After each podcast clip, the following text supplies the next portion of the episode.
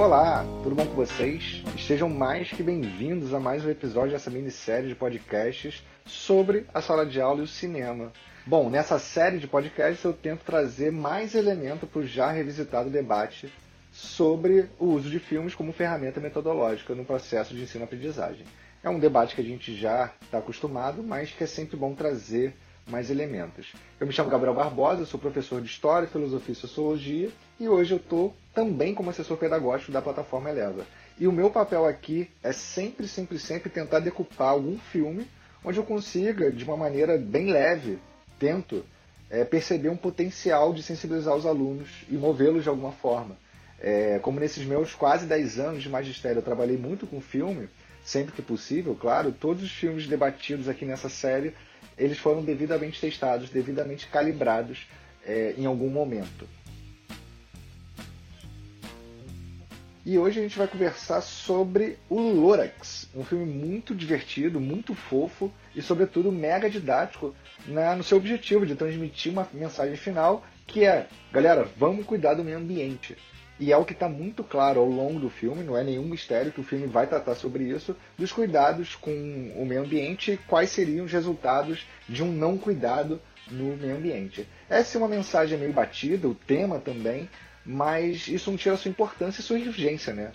Até porque, até onde eu sei, o desgaste responsável dos recursos naturais continua, né? Infelizmentíssimo, estou inventando até aqui um neologismo, uma realidade bastante dolorosa.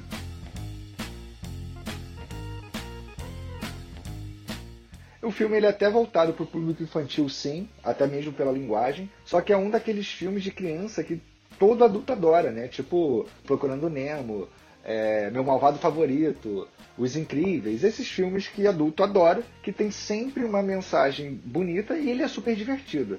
Bom, de qualquer forma, já adianto que o segmento ideal para passar o filme é sim ensino fundamental, tanto anos iniciais quanto os anos finais. Tem problema passar no médio? Nenhum. Mas como um filme com uma linguagem muito é, pro, pro público mais jovem, mais infantil, mais criança, talvez o médio estranhe um pouco. Apesar de ter certeza que eles vão gostar e se duvidar eles já viram.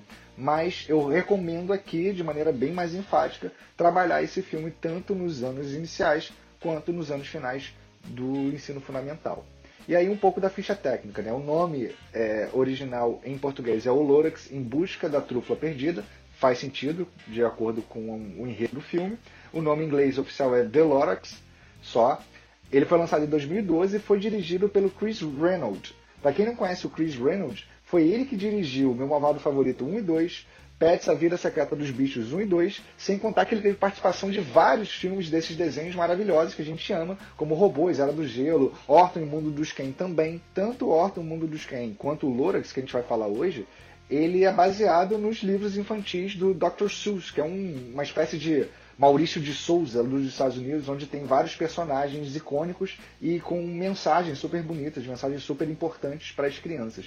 Inclusive trabalhando conceitos filosóficos bastante rebuscados, mas de uma maneira muito lúdica, muito leve para as crianças. Por isso que eu sou super fã do Dr. Seuss e, sobretudo, dos filmes que são baseados nas suas histórias, como é o caso de Lorax, que a gente vai começar inclusive agora a analisar.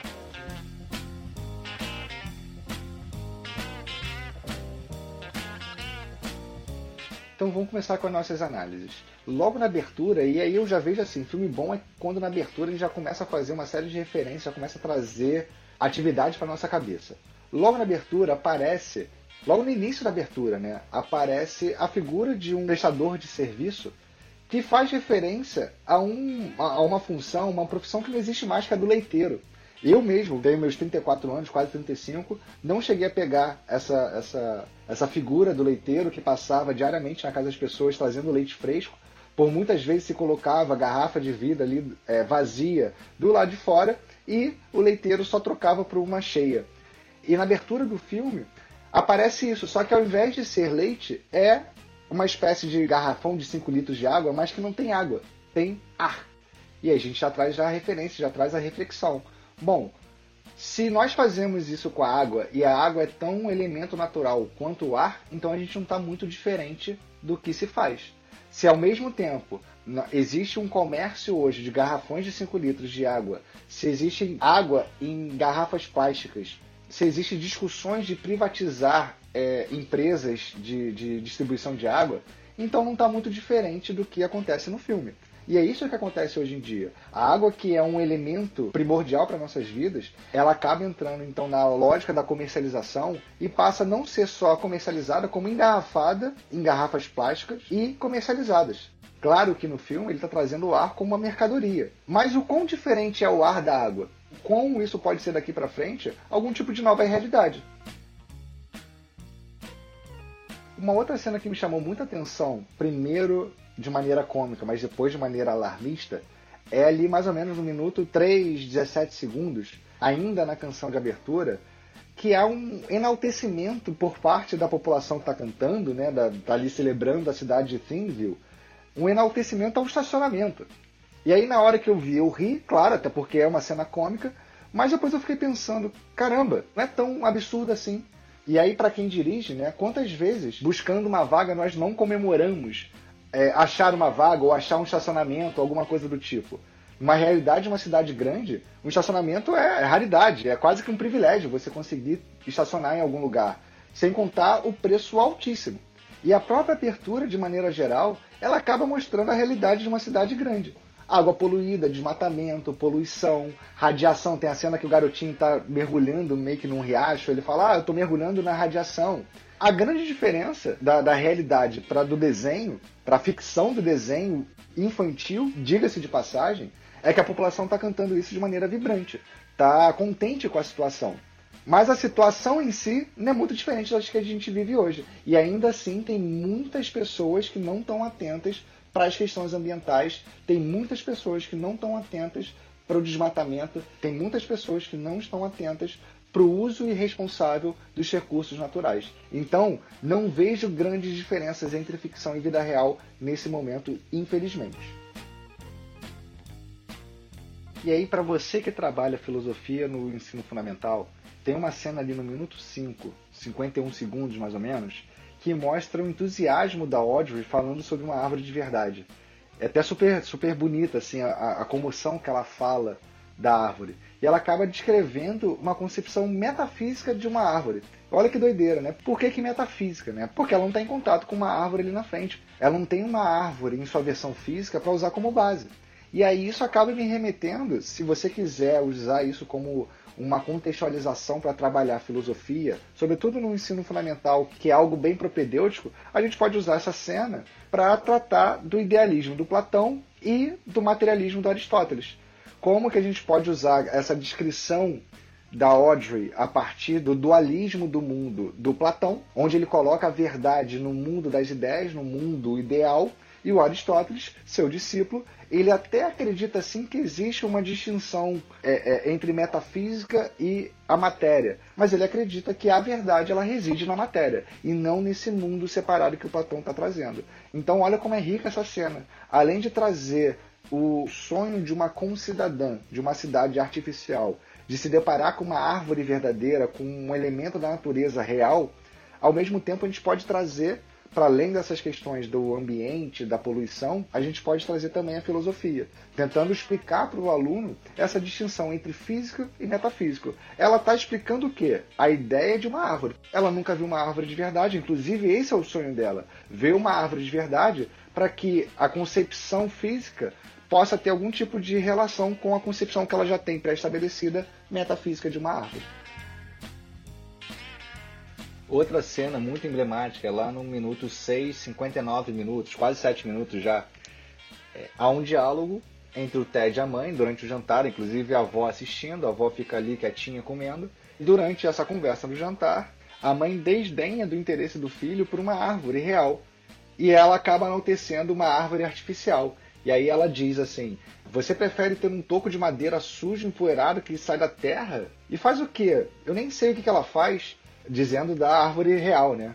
Aí ela continua: Qual é o seu propósito? Como se tivesse que ter algum tipo de propósito imediatista, algum, algum tipo de utilitarismo, né?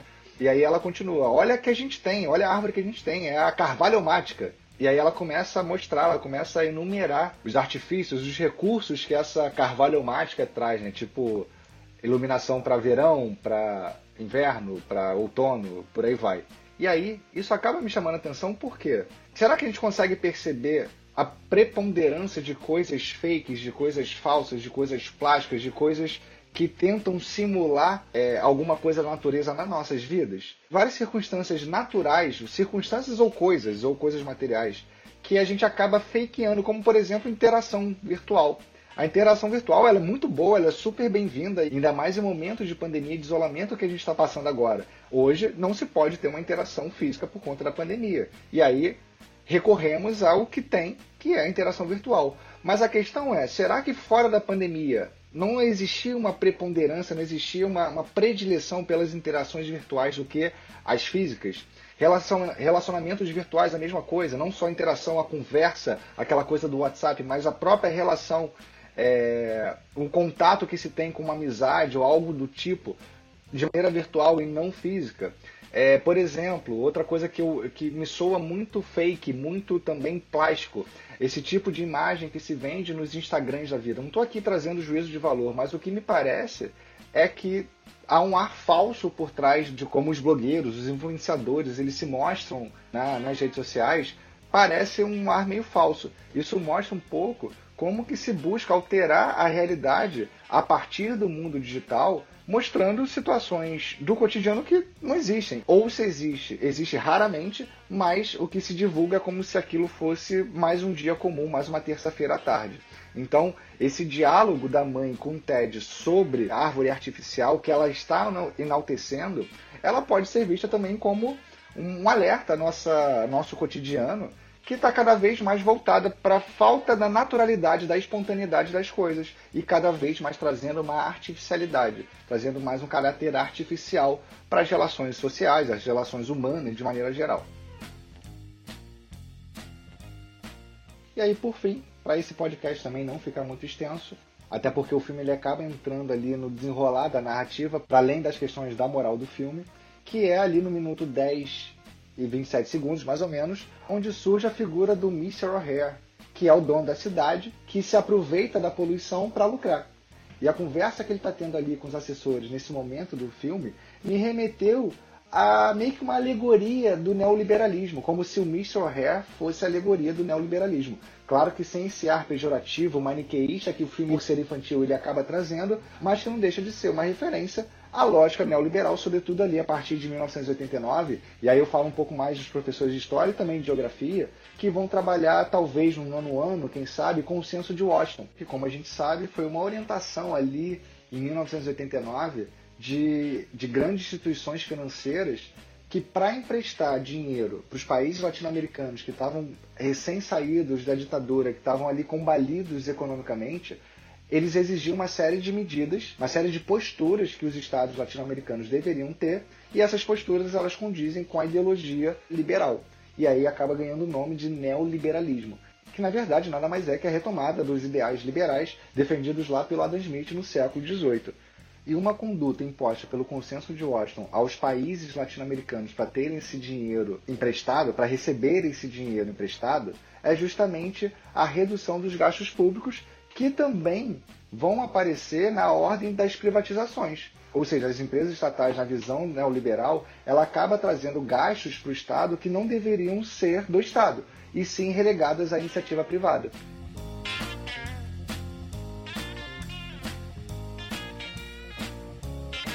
E aí, para a gente finalizar, como sempre, eu trago aqui uma ideia de projeto para vocês aplicarem em sala de aula, usando como base justamente o filme O Lorax. Essa ideia do projeto ela surge justamente naquele diálogo que o Ted tem com a mãe lá no minuto 6 e 59, quase 7 minutos, que já discutimos aqui inclusive, onde ela tenta convencer o Ted que uma árvore real é muito mais sem graça do que uma árvore artificial, que é a árvore inclusive que ela tinha, a carvalho mágica que ela vai mostrando. E aí isso me remeteu a essa essência fake que cada vez mais tem acometido as nossas vidas. Claro que eu estou forçando um pouco a barra aqui, mas a gente pega sim a ideia de fake news, mas também aquilo que eu já falei, do, dos relacionamentos virtuais, do contato virtual, da amizade virtual, que não chega a ser fake, não chega a ser falso, mas com certeza está longe de ser o orgânico, aquilo palpável que a gente está acostumado a ter. Não quero entrar aqui na discussão do que, que é bom do que, que é ruim, não é esse o ponto a vida digital, essa vertente virtual que está cada vez mais entrando na nossa vida, ela tem muitos benefícios e, e, e deve ser valorizados. O meu ponto aqui é um contraponto a esse tipo de vida que talvez, talvez a gente esteja começando a esquecer, ou talvez agora na pandemia nós estejamos cada vez mais valorizando, que é o contato físico, que é a parte real, a parte orgânica do, das relações sociais. O nome do projeto é a Árvore do Relacionamento. É um nome meio breguinha, mas você pode adotar o nome que você quiser. E a ideia é o seguinte: cada aluno ele vai selecionar pelo menos 10 pessoas queridas que não moram com ele, que não fazem parte ali da sua convivência diária, mas que são muito queridas e por conta da pandemia acabou trazendo um sentimento de saudade, um sentimento de, de vontade de estar próximo. E aí os alunos vão listar essas pessoas, se o professor quiser, ele pode pedir para alguns alunos para falarem em voz alta, ou na frente da turma, ou no seu próprio lugar, tanto faz, quem são essas pessoas e por quê. O que, que sente mais falta, o que, que queria perguntar para elas ao vivo. E a finalização do trabalho vai ser a entrega de uma redação retratando pelo menos um desses encontros. Claro que se o aluno quiser é, resumir todos os 10, não tem problema algum, mas pelo menos um desses encontros e dizer o que, que sentiu, qual é a diferença de conversar pelo computador, de conversar pelo celular e de conversar na vida real e assim por diante. Então, o objetivo pedagógico desse trabalho é justamente estimular os alunos a perceberem que sim, essas ferramentas digitais elas trazem muitas facilidades para as nossas vidas, mas que sem o contato físico, sem a organicidade das relações sociais, elas não fazem sentido. O mundo virtual ele é bom e nos ajuda. A vida digital ela traz muitas facilidades, mas a gente precisa cada vez mais valorizar a organicidade das relações sociais. A gente precisa cada vez mais valorizar o contato social, físico, real, aquilo que faz o ser humano humano.